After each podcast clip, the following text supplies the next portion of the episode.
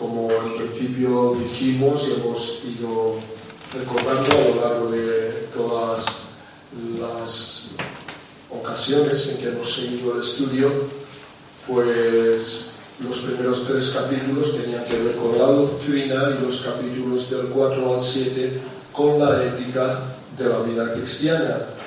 Eh, en el capítulo 4, por tanto, no hemos hecho un recorrido de todo el capítulo porque contiene tres temas que hemos ido contemplando los primeros.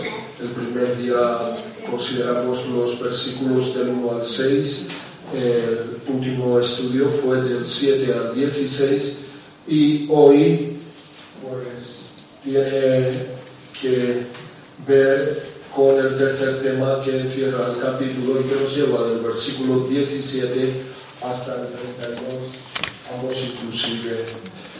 Eh, la porción que hoy corresponde carácter y conducta. Hemos contemplado otros aspectos de la vida cristiana, en este caso de forma muy directa. El apóstol presenta exhortaciones que tienen que ver con el carácter y la conducta de la vida cristiana. Es lo que decimos en la introducción y así que en la diapositiva que hay en pantalla resaltado en verde decimos Pablo se ocupa del carácter y conducta que deben de manifestar los santos. Es evidente que son muchos los beneficios que hemos recibido del Señor, que mm, conocerlos y, y recordarlos es importantísimo. Ahora es también muy importante señalar que la vida cristiana, lo mismo que tiene unos beneficios, tiene también unas responsabilidades. Responsabilidades que en realidad son beneficios, porque cuando se viven con coherencia, conllevan una serie de beneficios añadidos. Así es que es doblemente importante el ocuparnos de este tema.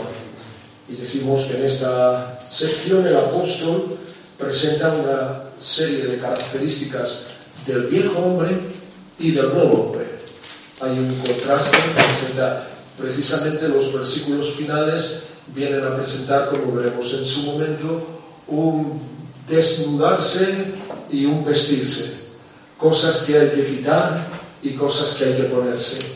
Pero vamos a ir desde el principio colocándonos bajo el enunciado de algunas cosas que evitar, algo que se nos dice en forma general aunque luego se entrará en detalle algo que mirar.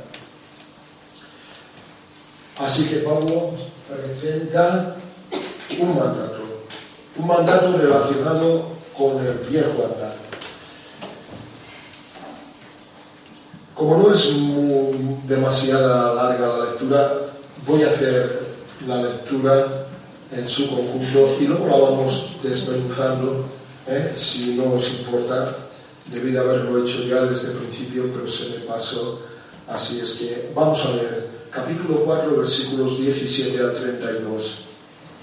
Esto pues digo y requiero en el Señor, que ya no andéis como los otros gentiles que andan en la vanidad de su mente, teniendo el entendimiento entenebrecido, ajenos de la vida de Dios, por la ignorancia que en ellos hay, por la dureza de su corazón los cuales, después que perdieron toda sensibilidad, se entregaron a la lascivia para cometer con avidez toda clase de impureza.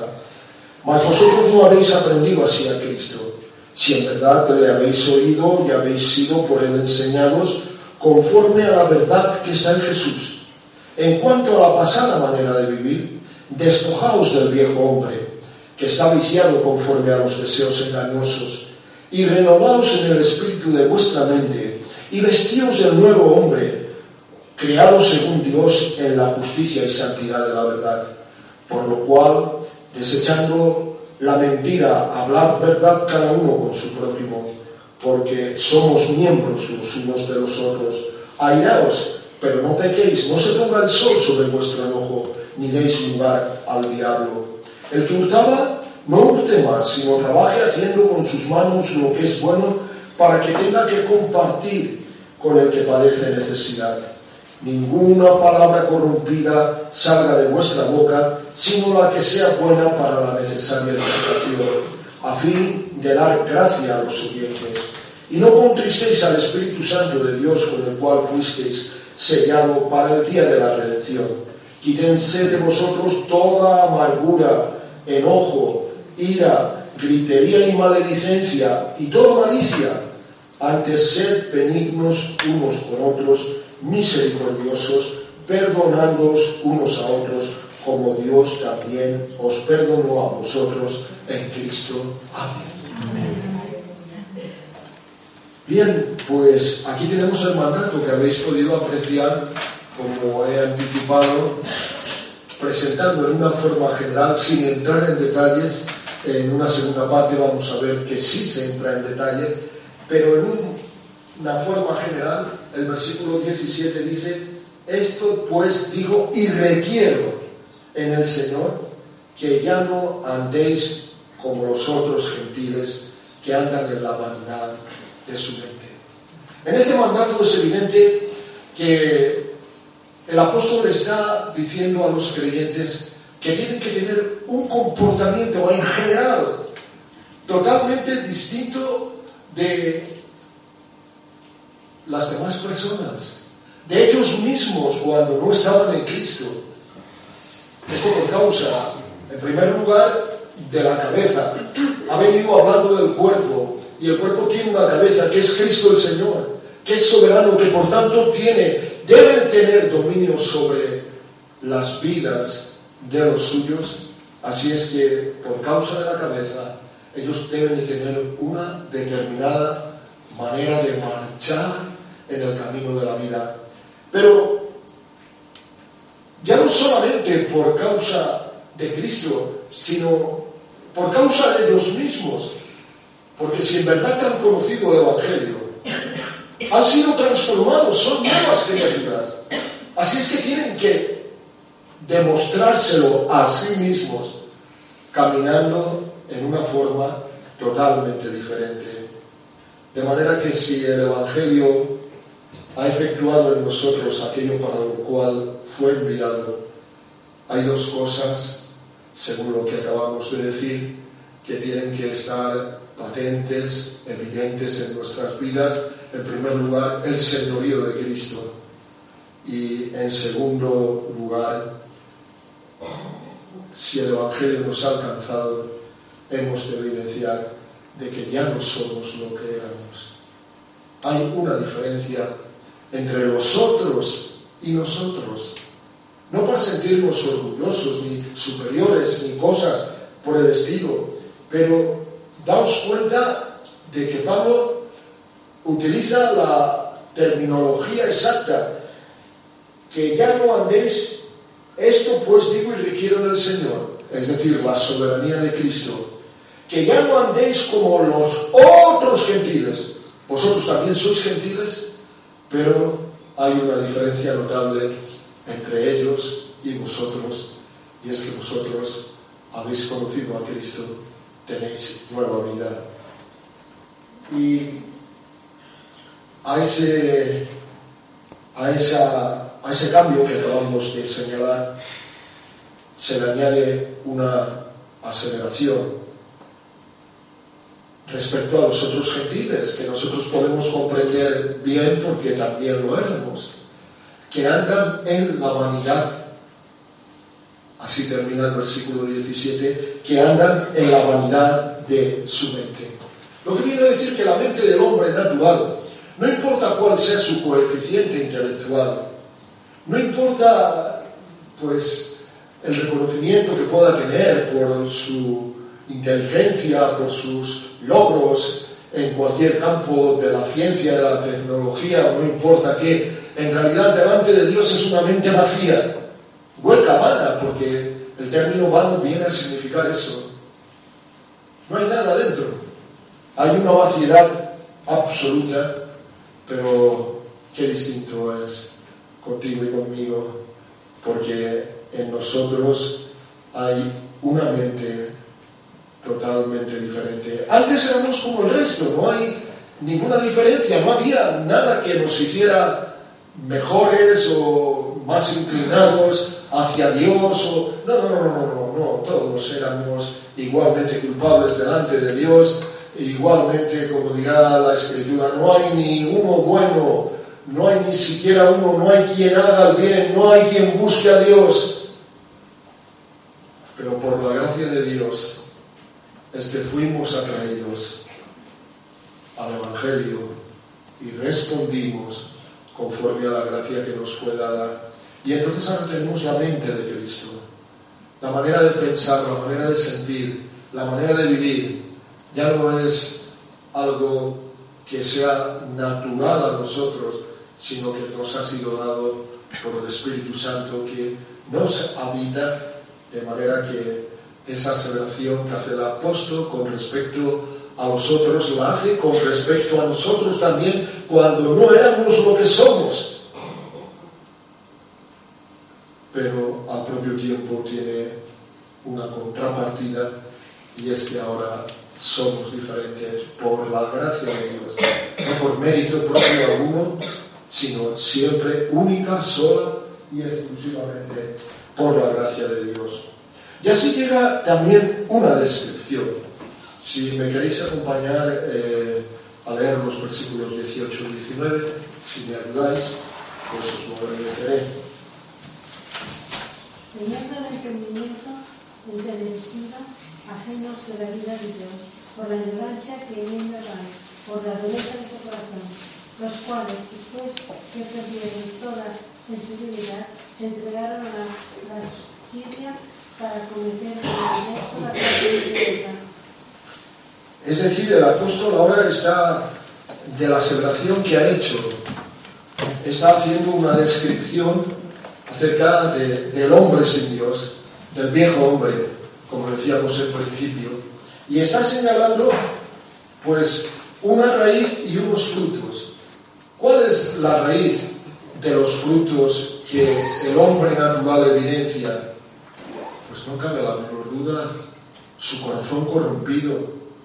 Un corazón corrompido que evidencia ignorancia. La cabeza que no tiene nada es una cabeza ignorante, es una cabeza en la que no cabe la verdad, sino está llena de otros muchos pensamientos, filosofías y tantas y tantas cosas que no dejan caber lo único que verdaderamente debería de contener, que es la verdad. Cabe esto decir que esta es una ignorancia voluntaria. ¿Voluntaria por qué? Pues porque es una ceguera que se niega a ver lo que la creación proclama y lo que la propia conciencia, si no estuviera obtusa, si no estuviera cauterizada, mostraría.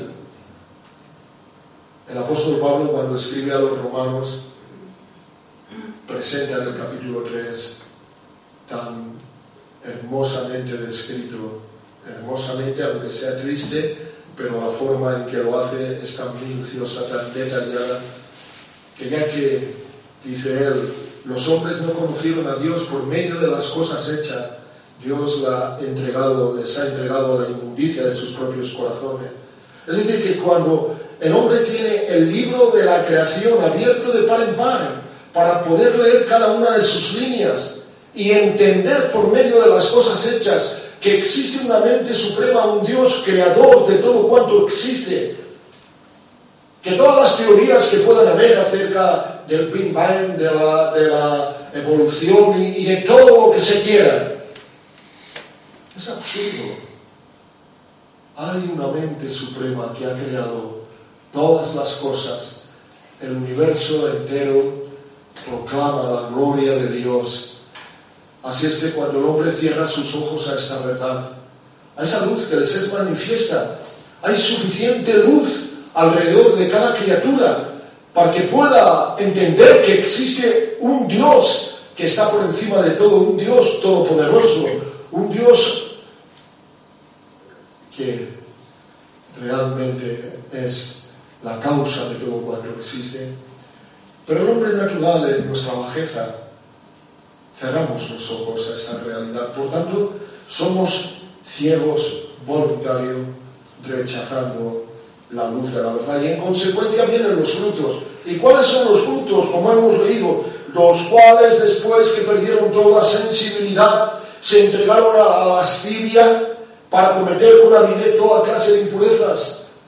Cuando se cierran los ojos a la luz, se entra en túneles de una extensión infinita, se cae en cimas profundas y así el hombre cae en la idolatría. Pero fijaos que yo no estoy hablando de la idolatría simplemente refiriéndome al absurdo de la escultura que delante de la cual el hombre se postra. Y no, no, no, esa es una parte, la más grosera, la más soez, la más burda, pero la idolatría de que es el propio hombre el que se encumbra, aparta a Dios y se coloca él en el lugar de Dios, con sus pensamientos, con sus filosofías. Así es nuestra sociedad. Como consecuencia se deterioran los valores, se deteriora la moral, se deterioran las familias, todo se corrompe y no hay nada más que diondez y podredumbre, tal como podemos ver en el triste mundo en el que nos ha tocado de vivir. No es ni más ni menos que el fruto de una raíz de ignorancia y de ceguera voluntaria. Esta descripción el apóstol la hace porque sabe que es importante que nos demos cuenta, mm, porque es la que va a ser la plataforma que conduce a lo que también va a presentar a continuación. Así es que hablamos de, de una razón y vamos acerca de la misma leer.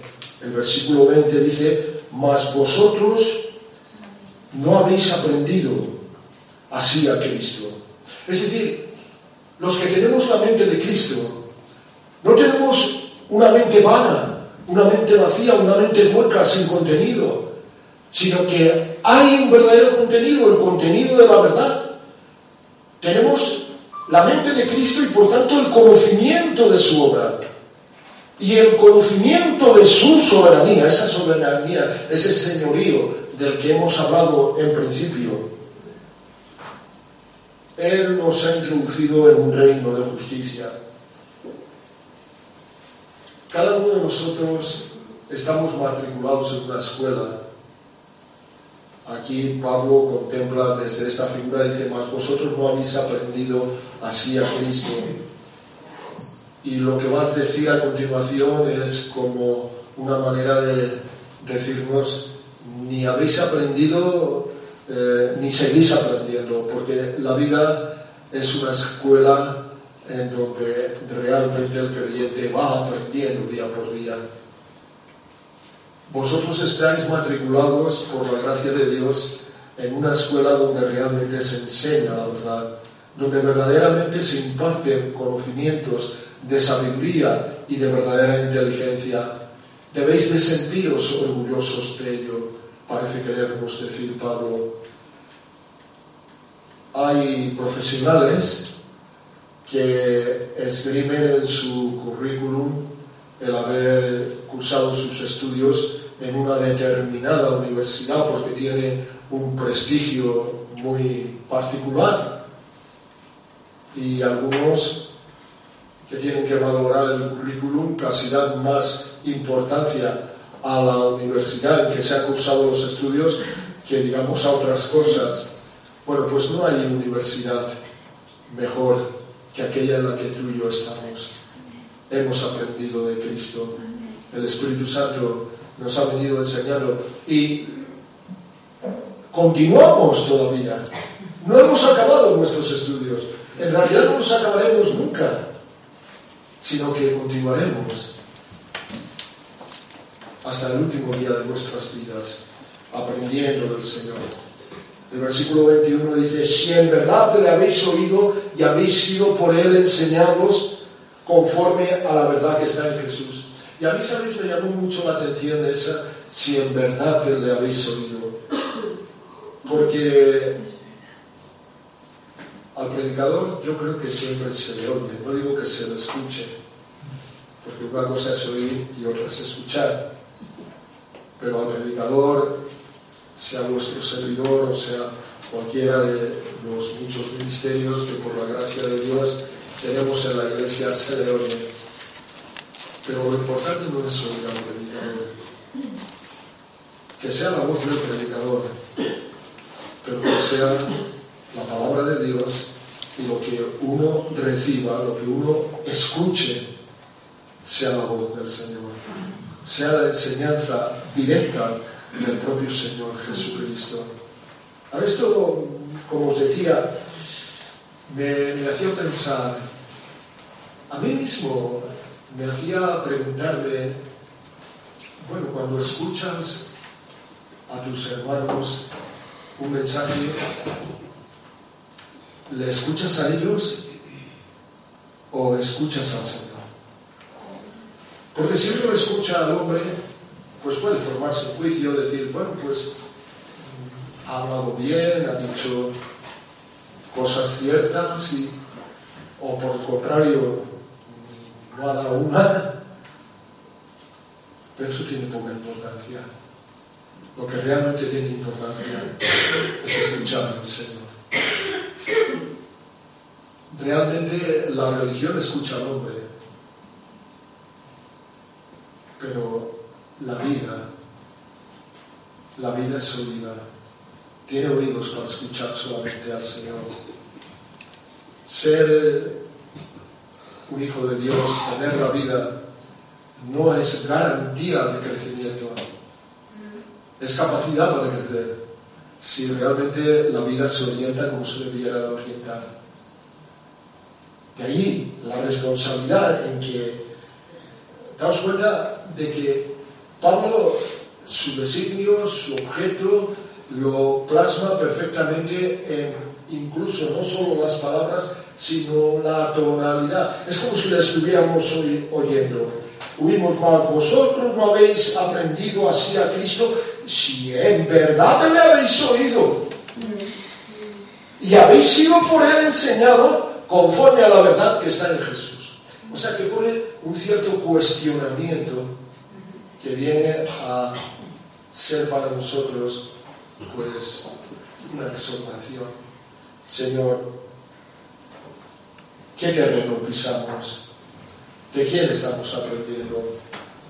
Yo doy gracias a Dios porque no pertenecemos a ninguna denominación, porque cada denominación tiene sus propios maestros, pero una cosa que siempre realmente no quise tener por eso, aunque estuve en denominaciones, no fui nunca denominacionalista. Estuve porque tenía que estar por las circunstancias, tal vez porque Dios así lo quiso, pero nunca tuve el espíritu denominacionalista, porque las denominaciones tienen sus propios maestros, con sus propios énfasis. Eso. Porque piense que lo importante es escuchar a Cristo. ¿Y qué nos dice el Señor? Analizártelo todo y retener lo bueno. Ser diestros entre sacar lo que es y dejar a un lado lo que no es. Cultivar el discernimiento. Ser capaces de directamente, no necesitáis tener un credo concreto que nadie os impone, sino ser capaces de sin ajustaros a ningún patrón, pero continuamente acudir delante de mí para que yo os pueda enseñar, para que yo os pueda hablar, para que yo os pueda dirigir. Y esto es lo que parece el apóstol querernos decir.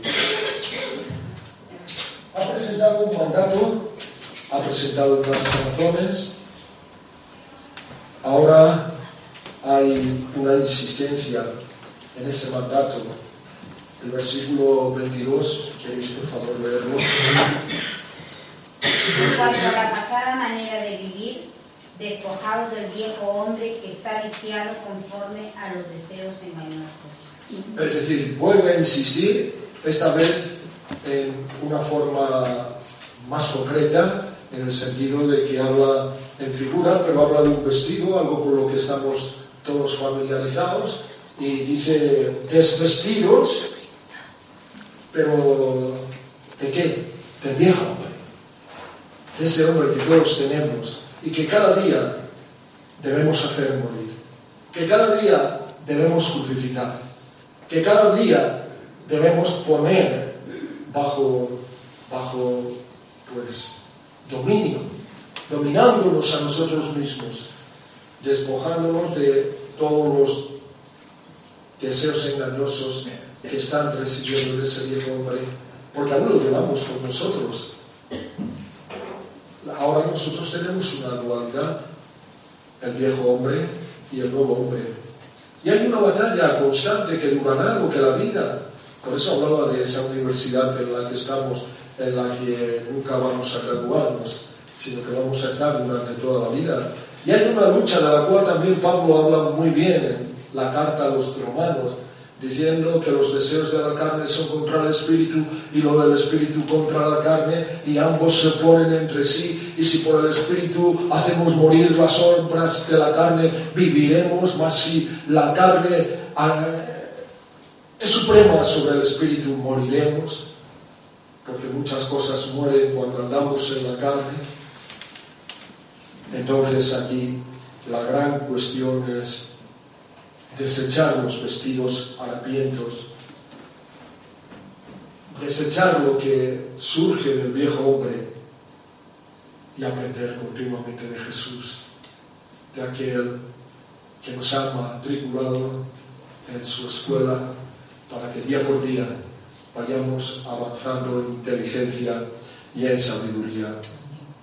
Así es que llegamos decimos, pero como el, perdón, pero como el andar y el crecimiento cristiano no se cifran únicamente en lo negativo, el apóstol, desde lo que evitar, aunque como veremos el nuevo enfoque no está desprovisto de esto, se desplaza hacia algo que procurar. Antes veíamos algo que desechar ahora van a venir juntamente con lo que es desechable, ya hemos dicho que no está del todo desprovisto de lo negativo, pero algo que procurar. Y lo hace apuntando a una nueva mente, una nueva mente. Se trata de una mente en la que todo es nuevo. La escritura dice las viejas cosas pasaron He aquí, todas son nuevas. Contrasta evidentemente con la mente antigua. Ya lo hemos dicho, pero como Pablo vuelve a insistir en ello, la mente antigua estaba vacía, tenía contenidos fantasiosos, absurdos, sin realmente validez, pero ahora es diferente. Ahora hay un contenido preciosísimo, aunque la vasija es de barro, el contenido es precioso. Y esto es algo que el Espíritu Santo ha hecho, pero además que nos está capacitando continuamente para que continuamente sigamos avanzando en el conocimiento de la verdad. No es algo que pertenece al pasado, sino es algo que está en el presente y estará en el futuro. Siempre vamos a estar avanzando. Esta es la petición del apóstol. Busquemos siempre el ser renovados. Mira, me estoy refiriendo mucho a la carta de los romanos, pero es que la carta de los romanos tiene un contenido hermosísimo y muy en línea con Efesios Dice, no os conforméis a este siglo, sino transformaos por medio de la renovación de vuestro entendimiento para que comprobéis cuál sea la buena voluntad de Dios, agradable y perfecta. Qué contraste la mente actual con la mente pasada. Ahora no es para. Ahora eh, se nos habla de renovación. Que el Espíritu Santo efectúe en nosotros un continuado cambio. Eh, antes para, bueno, eh, aniversarios o, o el Día de los Enamorados, que sabéis que la sociedad celebra y demás, se vendían unas medallitas que decían, hoy te quiero más que ayer, pero menos que mañana. Bueno, eso muchas veces era una manera de cumplir, pero no una realidad. Pero con respecto a Dios sí que debe de ser así. Señor, hoy te amo más que ayer, pero menos que mañana, porque tu Santo Espíritu me va a estar renovando continuamente, porque realmente yo quiero que me poseas en una plenitud tan absoluta, que vaya de gozo en gozo, de poder en poder, de victoria en victoria, de comprensión en comprensión, de inteligencia en inteligencia, siempre avanzando en victoria por el camino de la vida, para gloria de tu nombre y para bendición personal. Así es que busquemos realmente el ser continuamente renovados tenemos una mente que contrasta con la anterior, pero no nos demos por satisfecho con ello, sino al contrario, aprovechemos todos los recursos de la misma, porque no solamente es que nos ha aportado ya un contenido, sino que nos ha aportado también la capacidad para que ese contenido vaya aumentando, para que no haya el conformismo al que alude el apóstol en Romanos, conforme a lo que hemos leído, no os conforméis a este siglo, sino renovaos, renovaos continuamente, avanzar, ir siempre en victoria. Hacerle caso es manera segura de huir de la religiosidad, del formalismo o de cualquier aspecto de, de aquello. De ello no nos puede caber la Así que como todo es nuevo en el creyente desde la mente nueva, Pablo pasa a ocuparse de lo que podemos llamar un nuevo vestido, un nuevo hombre, sus componentes, el versículo 24. Hasta ahora veis que ha dicho, en cuanto a la pasada manera de vivir, versículo 22, despojaos del viejo hombre que está viciado conforme a sus deseos engañosos y renovaos en el espíritu de vuestra mente. Y ahora en el versículo 24 dice, y vestíos del nuevo hombre creado según Dios en la justicia y santidad de la verdad. Presenta las tres principales prendas del atuendo con el que Dios quiere que nos vistamos y con el que el Espíritu Santo busca adornar nuestras vidas. Nosotros cantamos un corito eh, que decimos, ve vestido de alabanza, venimos a decir, lo cantamos casi siempre el domingo, porque es el día de la alabanza, me he vestido de alabanza, queremos significar, Señor, me he levantado con ganas de alabarte y vengo aquí precisamente para hacer esto mismo, alabar tu nombre. Bueno, pues ahora Pablo dice que nos vistamos de justicia, de santidad y de verdad. Estas son las características que se evidenciaron en la vida de Cristo. La justicia, la santidad y la verdad. Y son cosas que, que Dios pone en nuestro alcance. Es aquello que el Espíritu Santo está produciendo en nosotros, el fruto del Espíritu. Ese algo que yo decía antes y, lo matizo ahora, que en esta carta Pablo habla en primer lugar de doctrina y después habla de ética, porque en la vida cristiana hay beneficios y hay responsabilidades, pero maticé el hecho que las responsabilidades son nuevos beneficios, porque cada responsabilidad cumplida te aporta un nuevo beneficio. Y cuando vives conforme a la palabra del Señor, hay gozo en la vida, hay victoria, hay realmente una fe creciente, una seguridad absoluta.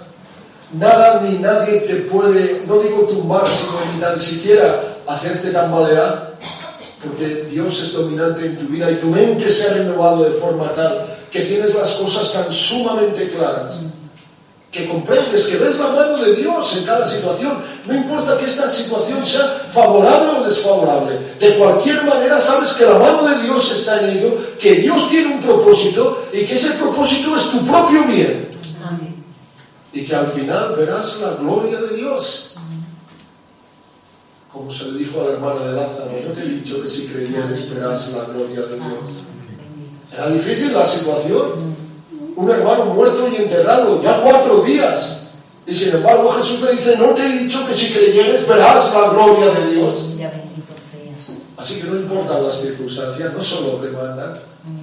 Lo que manda es que cuando realmente justicia, santidad y verdad, dejamos que el Espíritu Santo las haga penetrar profundamente en nuestras vidas, hay el grande beneficio de vivir una vida con una fragancia especial, de la cual los primeros beneficiados somos nosotros y también las personas que nos rodean, que duda cabe. Así es que el Señor nos ayude a ellos. Ahora, desde esta plataforma, Pablo va a ser específico. Va a ser específico porque va a hablar, pues que está en el vestido, de quitarse y de ponerse. ¿Qué quitar y qué poner? Versículo 25, por lo cual, desechando la mentira, hablar verdad cada uno con su prójimo, porque somos miembros los unos de los otros. Si os dais cuenta, la, la vida del hombre sin Dios está basada en el engaño.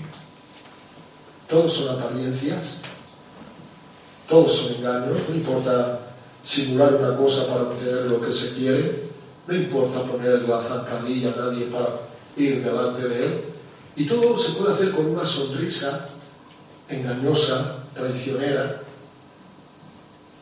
pero no puede ser así respecto a aquellos que tienen la mente de Cristo, sino que como Cristo siempre...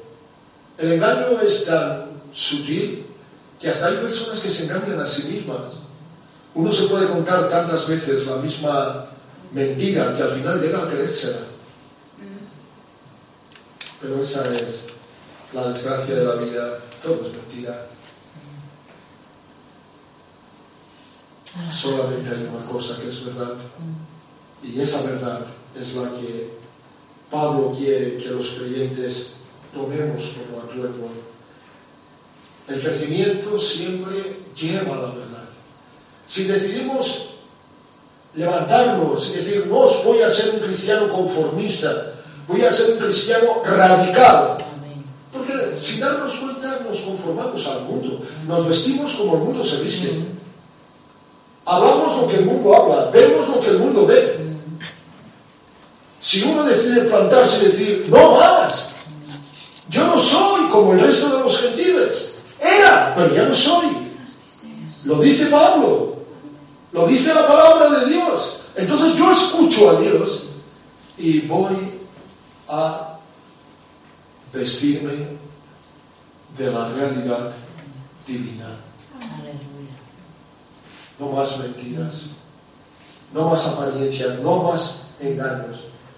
Me voy a desnudar de todo ello para vestirme realmente, por lo cual desechando la mentira, hablar verdad cada uno con su prójimo, porque somos miembros los unos de los otros.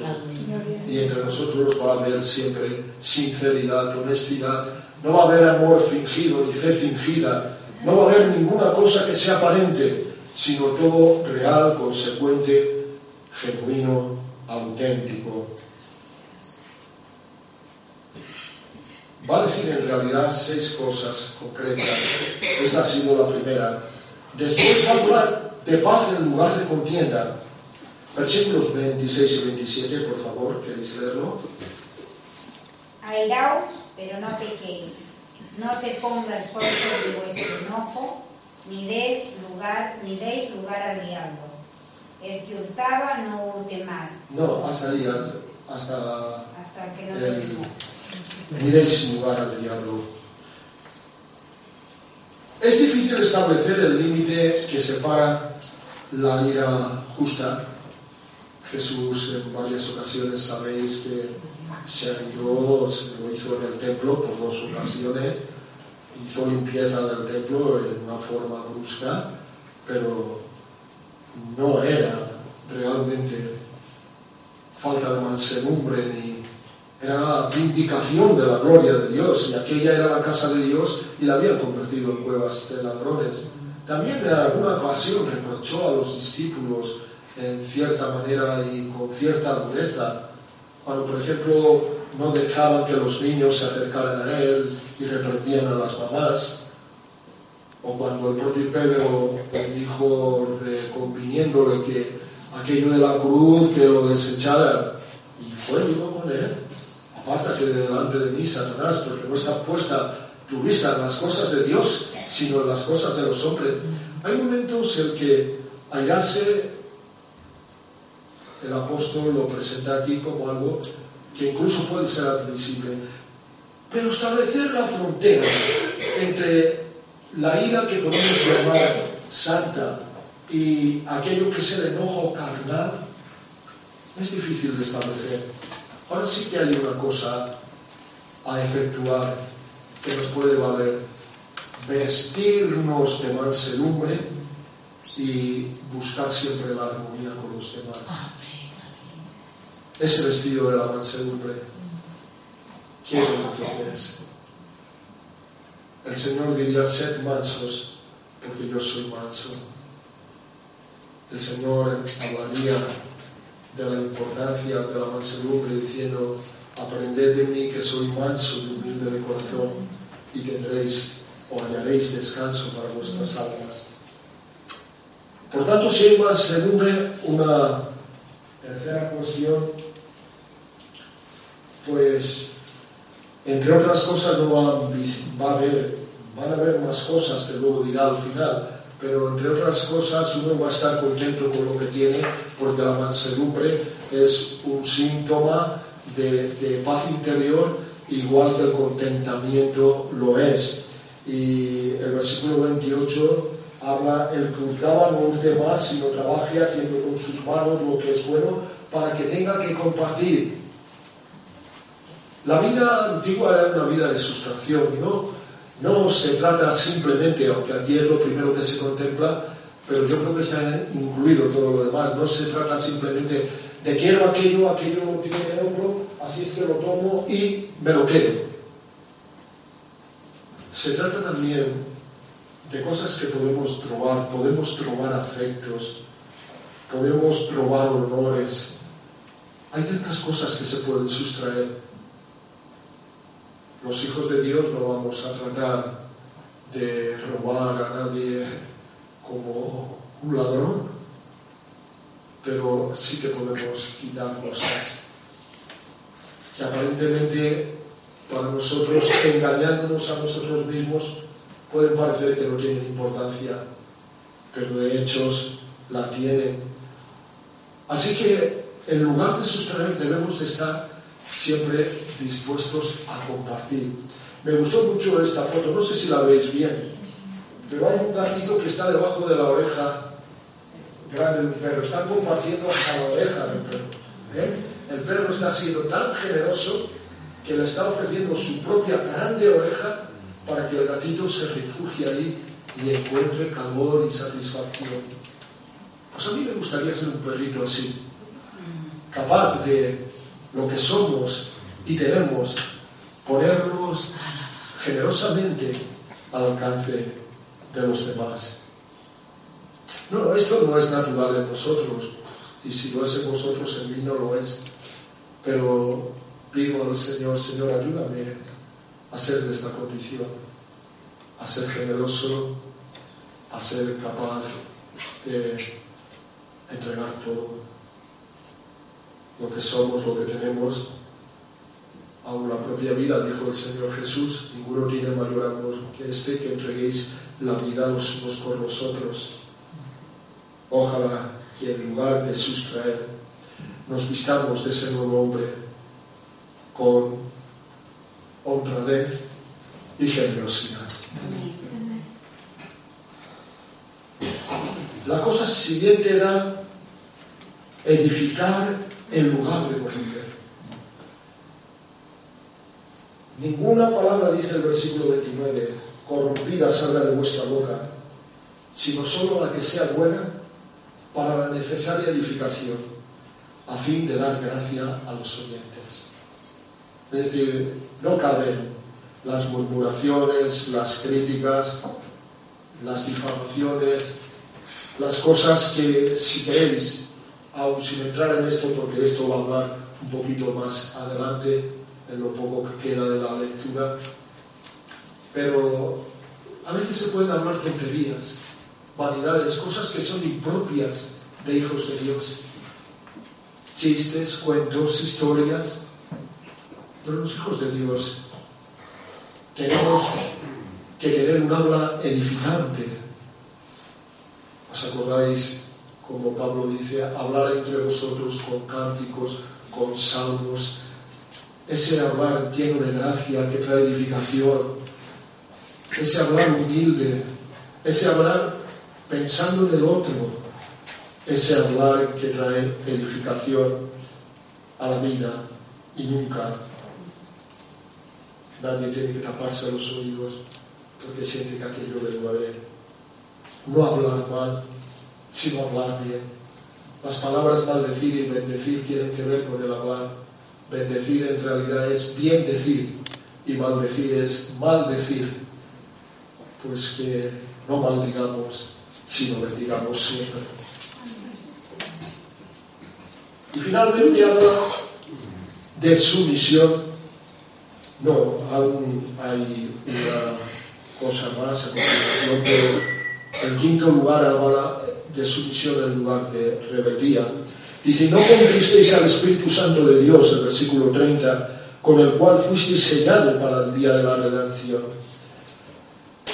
Yo no sé, si hacemos un poquito de memoria, a veces los que hemos o tenemos hijos, muchas veces les hemos reprendido en ciertas cosas, pero tal vez en esas ocasiones nos, nos convenía también mirar un poquito atrás y mirar cómo nosotros a lo mejor en circunstancias iguales hicimos con nuestros padres nos ayudaría a conocernos un poco mejor a nosotros. Y cuando realmente los hijos no siguen las directrices de los padres, van a tener dolor, fracaso. Bueno, pues aquí hay algo más que un Padre terrenal, hay un Padre celestial que ha enviado su espíritu como pedagogo, su espíritu como consolador que está en nosotros, que nos quiere conducir a través del camino de la vida. Y Pablo dice, no contristéis porque cuando eh, nos falta sumisión, cuando nos mostramos rebelde ante la voluntad de Dios que nos es manifestada por el Espíritu Santo, contristamos el Espíritu de Dios, contristamos a nuestro Padre. Así es que Pablo quiere llevar a los creyentes de Éfeso y a ellos y en ellos a nosotros a considerar y decir, fuera con el ropaje de rebeldía y pongámonos el, de, el que mejor sienta, que es el de la sumisión. Cuando somos sumisos a Dios, vamos realmente elegantes y Dios nos quiere en esa condición. Y la última cosa habla de bondad en lugar de malicia. Los versículos 31 y 32 dicen, quítese de vosotros toda amargura, enojo, ira, gritería, maledicencia y toda malicia. Antes sed benignos unos con otros, misericordiosos, perdonándonos unos a otros, como Dios también nos perdonó a vosotros en Cristo Jesús. Y aquí el apóstol se explaya en detalles.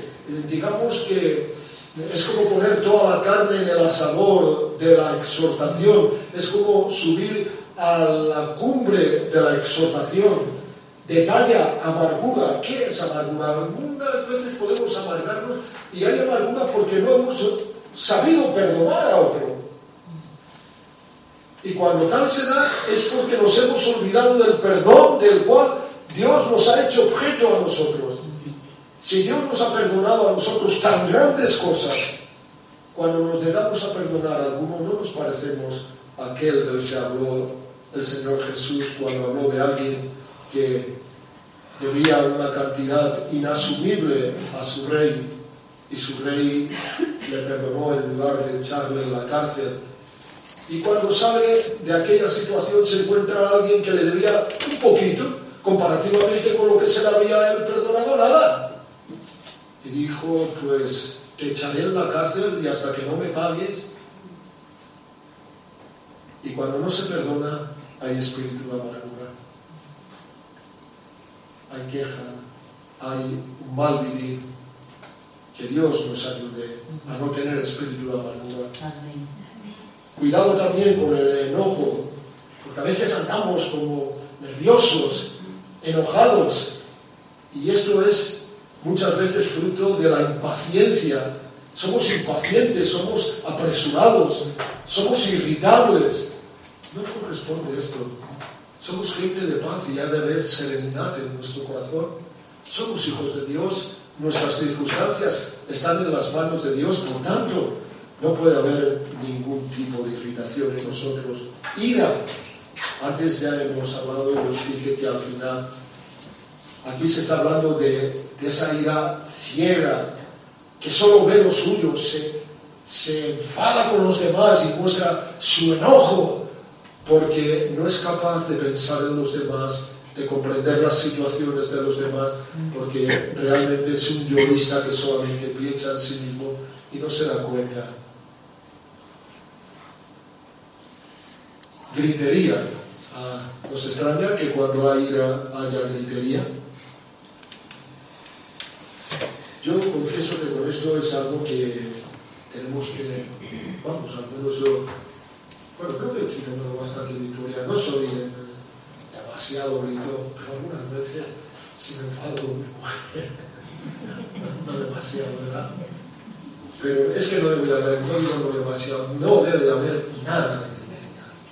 Los hijos de Dios debemos hablar con mansedumbre, con serenidad perder los estribos que se suele decir es una cosa totalmente impropia, dominio propio, porque somos hijos de Dios. Y el dominio propio es una de las cosas que Dios nos regala. Maledicencia. ¿Qué es la maledicencia? Ya lo dije antes, calumnias, injurias, murmuraciones, es decir, maldecir en lugar de bendecir. Pedimos a Dios bendiciones, estamos pidiendo que Dios diga bien de nosotros, que derrame su abundancia, digamos bien nosotros de los demás, bendigámoslos en lugar de maldecirlos.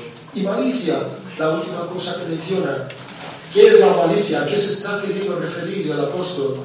Se está refiriendo a esa meditación secreta de lo que está pensando y buscando el momento oportuno para hacer el mal a la persona que tiene entre ceja y ceja. Eso es justicia.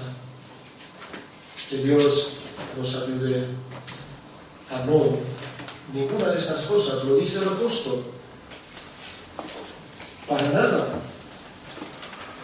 Quítense de vosotros toda amargura, enojo, ira, gritería y maledicencia y toda malicia. Y en lugar de ello, antes ser benignos unos con otros, misericordiosos, perdonándoos unos a otros, como Dios también os perdonó a vosotros en Cristo Jesús. Así que acogemos de nosotros toda vestidura fea, harapienta, raída, sucia, y vistámonos de misericordia, de mansedumbre, de benignidad. Hermosemos la vida hermoseándonos a nosotros mismos. Terminamos pues porque así termina la porción.